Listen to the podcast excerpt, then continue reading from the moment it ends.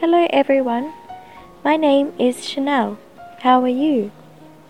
I will read you a short story. This story is called I Want to Get Off. There are many people on the bus. When a young man gets onto the bus, an old man wants to stand up, but the young man says, Thank you. Please do not do that. But, young man, let me stand. I want you to sit there, the young man says, with a hand on his shoulder. But the old man tries to stand up and says, But please let me. No, no, says the young man, and makes him sit down again. At last, the old man says, What's wrong with you, young man? You make me go past three stops after my stop. I want to get off. Thank you, Chanel, for reading us this short story, and you read it so well. And let's have a look. I want to get off. O F F, get off，也是下车的意思，跟 get on 是相反。Get on the bus. I want to get off the bus.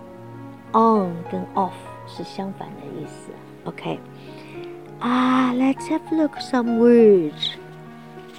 First for of all is the old man. Uh, let me see where's number one.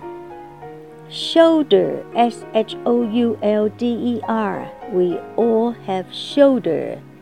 Shoulder 是肩膀的意思，但是如果你在订飞机票的时候 ，shoulder season 意思也就是淡季。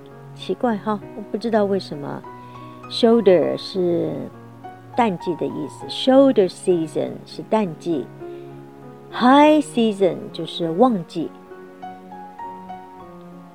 Tries to tries to stand up, but the old man tries to stand up. Tries to 试试看，I try to do it. This old man tries to stand up. Stand up 是站起来。Ah, please let me. Oh no no no. This young man is cute because he thinks the old man is trying to give the young man his seat, but the old man is wanting to get off the bus. What's wrong with you? Wrong, W R O N G, wrong 是 right 的相反字。What's wrong with you, young man? You make me go past. Past 过去了，my past 我的过去，go past 走过了，three stops after my stop。Oops，哈哈，所以有的时候会帮倒忙。 I hope you enjoy listening to the story, and I do hope you read after the story. And remember, practice makes perfect. Hope to see you tomorrow. Ciao. 更多精彩内容，请大家关注我们的微信公众号，在微信上搜索“英语故事课堂”就可以啦。